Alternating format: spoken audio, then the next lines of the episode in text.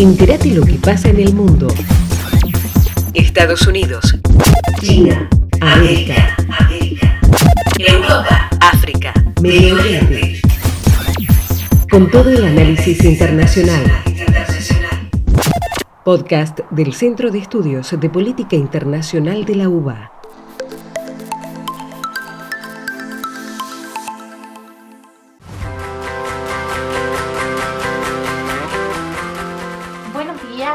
Tardes a todos, a todas y a todos los que nos están escuchando. Este es otro episodio del podcast del CEPI, del Centro de Estudios de Política Internacional de la Facultad de Ciencias Sociales de la UBA. Mi nombre es Joana Solís y soy co-coordinadora del Observatorio de Mujeres y Diversidades del centro. Hoy un episodio más en nuestro ciclo que llamamos Muerte por Algoritmos y tenemos una vez más a nuestra invitada de lujo para hablar del tema. Estamos hoy con Wanda Muñoz, que Wanda es consultora internacional con 15 años de experiencia en inclusión, asistencia a sobrevivientes de diferentes tipos de violencia y desarme humanitario. Bienvenida, Wanda, ¿cómo estás? Ay, muy alegre de estar aquí contigo nuevamente, Joana. Gracias. Bueno, la verdad es que tuvo una gran repercusión el podcast anterior y bueno, queríamos saber un poco más. Habíamos estado hablando de lo que era el sesgo de género de las armas autónomas y de cómo esto impactaba de alguna manera particularmente en las luchas feministas. Bueno, hay, hay, hay una realidad en las luchas feministas, en la región en particular, pero en el mundo en general, que tiene que ver con el movimiento transfeminista y cómo, cómo impactan las diferentes violencias en lo que tiene que ver con la comunidad trans. Y bueno, Sí. me parece que, que las armas autónomas no son ajenas a esta temática. Queríamos saber un poco más al respecto, Wanda. Sí, gracias, Joana. Pues la verdad es que es un tema que tampoco se había abordado como tal, más, más que a través de la, la- la investigación que empezamos a hacer el año pasado. Más que investigación, el diálogo que tuvimos con personas de diferentes eh, horizontes. Y entonces eh, ahí empezamos a, a pensarlo también de esta manera. Eh, Recuerdan en el podcast pasado hablábamos de la discriminación contra, en particular, mujeres de piel oscura que se ve, por ejemplo, en reconocimiento facial. Y entonces empezamos a tratar de encontrar información sobre si se habían hecho estudios o algo para, para ver la inclusión también de la población LGBTIQ eh, más eh, en la inteligencia artificial. Y entonces, ¿qué encontramos? No, pues eh, hay, hay muy poco, hay, muy poco en realmente que se ha estudiado, pero lo que sí es que hay un movimiento eh, que se está empezando a activar muchísimo para promover la participación de esta población en la inteligencia artificial en general. Pero hasta ahora no es, por ejemplo, ahí donde se puede decir, solo me parece que solo 1% de las mujeres que están en posiciones dirigentes en que tiene que ver con inteligencia artificial es 1%. Si empiezas a ver eh, población de piel oscura, también es muy poca. LGBTIQ y personas con discapacidad ni siquiera está documentado. O sea, ahí ya te da el indicador de que está completamente invisibilizado. Y entonces ahí la problemática que nosotros identificamos, pero ahí sería buenísimo contar con activistas de esta población que también ellas mismas eh, pusieron obviamente sus, sus perspectivas en la, en la arena de discusión, es que dos cosas. Por un lado, no se está incluyendo su visión, sus prioridades, sus necesidades y sus derechos en la reflexión y en la reflexión pública sobre si ellas consideran que es una prioridad que haya armas autónomas o no y para qué. Que a mí se me hace importante ver no nada más el sesgo una vez que existan las armas, sino quién está tomando decisiones sobre si deben haber estas armas o no. Y esa población no se le ha incluido. Por otro lado, digamos que ya existieran las armas, lo que nosotros pensamos es que, dado el sesgo que existe por raza y por género, habría probablemente también un sesgo porque miren nada más cómo funcionarían. Les comentaba en el podcast pasado, sería mandar un arma que tendría sensores y con esos, eh, con esos sensores analizaría elementos del entorno y luego re realizaría un, un análisis con algoritmos. Entonces, para que esto pueda suceder, se está basando en un estándar único y hegemónico de persona. Entonces ahí podrían poner, identifica un hombre con barba, eh, o sea, más o menos de tal altura, entonces este, a ellos los acorralas en tal esquina. O, por ejemplo, no atacar a una persona con pelo largo y con velo, porque se imaginan que podría ser una mujer y entonces que la mujer no sería un, un objetivo legítimo.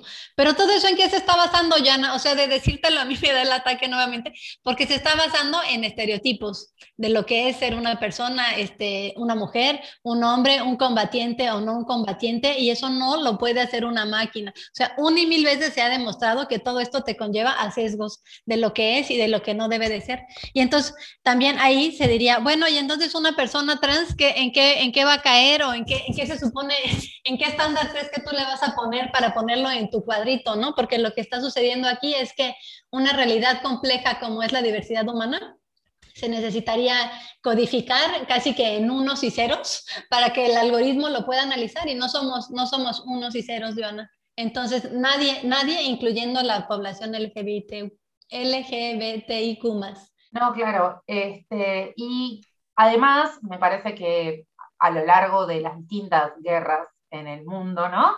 Eh, podemos ver que sí, estas situaciones de, de violencia han, como, como decís vos o como aclaraste muy bien en el podcast anterior, esta, esta población ha sido vulnerada por las circunstancias una y otra vez. Bueno, una, una pregunta que, que surgía en los debates en el observatorio tenía que ver con si hay algo positivo en la aplicación de estas armas, porque algo que, que, se viene debatiendo es el uso de la violencia sexual y los abusos sexuales como arma de guerra. Entonces, pensar que al no tener humanos eh, funcionando En, en, la guerra, podría disminuir esto. Pero en realidad, ¿cuál, ¿cuál sería la perspectiva al respecto? ¿no? Sí, sí, pues mira, por un lado yo digo, esa sería como una, una solución fácil, que no es la que necesitamos, porque la primera sería, no, no es que tienes que mandar robots, es que tienes que capacitar a tus, a tus soldados para que dejen de ejercer ese tipo de violencia y para que los que la hagan rindan cuentas, sean juzgados, haya reparación a las víctimas, etc. Entonces es como que no me reemplaces un tema de fondo con una máquina, porque estamos volviendo a caer, Joana, en que las máquinas nos van a resolver todos los problemas, sino, claro que nos ayudan a muchas cosas y eso se reconoce, pero que, que, quieran eh, suplantar con una máquina como para borrar ese tema, eh, no es correcto. O sea, no debemos permitir que se quite el discurso porque además soldados, mientras este sistema siga como está, se van a necesitar siempre, no se van a poder reemplazar con máquinas. Se tiene que atender el problema de violencia basada en género en conflictos, sí, pero eso es trabajando con los soldados para cambiar esa mentalidad y haciendo que rindan cuentas los que, los que realicen estas acciones. Pero por otro lado, siento que inclusive si viviéramos en el, no sé, 3015 y realmente todo fueran armas, tampoco te resuelve el problema porque ahí lo que está uno perdiendo de vista es que eh, la violencia sexual en los conflictos se utiliza como, como una, es como un arma de guerra. Entonces el hecho de utilizar un robot no quita que se pudieran hacer vejaciones también a las mujeres, porque si tú quieres específicamente atacarte a la población de, niñas, jóvenes y mujeres, lo puedes hacer lo mismo con los robots, aunque tomaría otras formas, pero esa violencia específica contra ellas por considerar que, que son vulnerables y que es una forma de, digamos, de atacar, de atacar psicológicamente a toda la población y de humillarlos a través de las mujeres, eso también se puede poner en una máquina. Entonces, en realidad, es una solución ahí falsa. Es como, pienso yo, es como un pretexto para decir, ya ven, por eso tenemos que usar las armas autónomas, pero no es cierto. No, claro, y en contrapartida está esta cuestión de la velocidad en la que escala la violencia con la implementación de estas armas. Y si tenemos poblaciones de las que estamos hablando que son vulneradas por, por el conflicto, y ahí podemos incluir mujeres, comunidad LGTBIQ, personas con discapacidad, incluso refugiados y desplazados, ¿no? Sí, eh, estas armas implicarían una escalada en la violencia que tendría un doble impacto en, estas poblaciones, ¿no es así? Sí, exactamente, porque pensamos que algunos, algunos dirigentes, no digamos nombres, pero algunos dirigentes serían, eh, verían como que es más fácil enviar a las armas autónomas porque no tengo, digamos, el, la responsabilidad política por la pérdida de soldados. Entonces ahí donde lo podrían pensar más para no arriesgar a sus soldados, van a decir, ay, ya, mándales a las armas autónomas, ni quien, ni que, ni que nos pase nada, ni que nos exija nada a nivel nacional. ¿No? Y entonces si de por sí no tienen, no tienen consideración, digamos, por el viaje legal internacional y las reglas de la guerra y derecho internacional humanitario, pero además no van a arriesgar nada políticamente porque entonces sus soldados no se van a, eh, a ver afectados, pues sería más fácil que manden a, a, las armas autónomas y en, ese, y en ese sentido pues ir escalando más los conflictos. Pero por ejemplo mencionabas a los refugiados, igual ya están, ahí vi una noticia hace poco donde otra vez me daba el ataque, Joana, que era que estaban utilizando eh, drones para ver eh, la población de África que trata de cruzar a Europa en diferentes puntos y lugares. Eh, entonces ahí dices, bueno, pues también no cabe quien le surge la idea que por qué no de una vez utilizamos las armas y así, digamos, terminamos con eso y además ni se dieron cuenta, ni se supo, o sea, ni se dieron cuenta en Europa, ni se supo porque mandamos por ahí unas armas y pues nadie las vio. O sea, realmente todo esto tiene que considerarse, Joana, porque son cosas bien graves que nos pueden llevar a, rápidamente a situaciones todavía más graves, más complejas y a vulnerar más a quienes ya son las poblaciones más marginadas. Por eso eh, invito a quienes nos estén escuchando a que se movilicen en el tema porque yo creo que es algo que de entrada lo vemos como que muy lejos en el tiempo y en el espacio. Y por otra parte, por ejemplo, aquí en México hay tantos problemas de violaciones de derechos humanos que esto ya se ve como que, no, pues ahorita hay tantas cosas que tengo yo que hacer aquí antes, pero es algo que realmente va a pasos acelerados y si no levantamos las voces, cuando veamos ya nos están cayendo las armas aquí. Y desde una perspectiva de género, ¿crees que hay algo que podamos aportar a la discusión sobre la inteligencia artificial? Más allá de, de la aplicación a armas autónomas, o sea, creo que hay un punto en el que hay que involucrarse y formar parte de los discursos para que nuestro discurso se escuche. Sí, totalmente. Sí, sí, sí, sí. Es como te decía yo, más, bueno, más allá del tema de las armas autónomas, es, es fundamental que estemos ahí para que la inteligencia artificial considere nuestras perspectivas, nuestros derechos, nuestras prioridades. Yo estoy segura que si hubiera más mujeres y pues obviamente más mujeres feministas en esos debates sobre las armas, no estarían haciendo tanta barrabasada, mi querida Yona. Es que es cuestionar, para mí la verdad, yo creo que por eso también me he involucrado más y pues la verdad con mucha pasión en el tema, porque para mí es como cuestionar esos sistemas de poder y esos sistemas de opresión y que los gobiernos dejen de sentir que pueden hacer lo que les dé la gana en el ámbito militar, porque no, porque hay reglas y este los militares tampoco se mandan solos, mi querida Joana, no se mandan solos, este, deben de rendir cuentas y se supone que están ahí para responder a las necesidades de la población y obviamente ese es un mensaje que nosotras como mujeres feministas podemos llevar allá y decir, no, ah, bueno, mucho dinero para desarrollar tecnología, pues mi prioridad es que avancen en la detección del cáncer. Póngale, eh, para eso también sirve la inteligencia artificial ¿no? Y para muchas otras, hay aplicaciones, por ejemplo, que se han usado para responder de otra manera a la violencia de género, o sea, para ayudar a través de apps.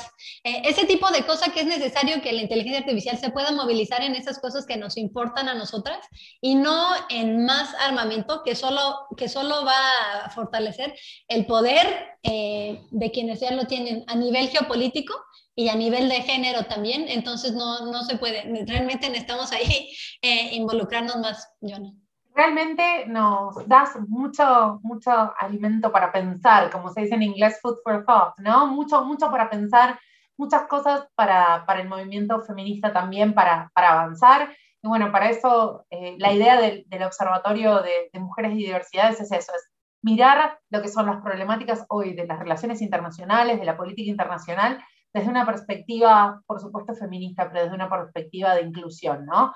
Eh, ¿Hay algo sí. más que, que quizás no, no hayamos hablado en estas, en estas emisiones que vos digas, esto es súper importante desde esta perspectiva para, para, mencionar?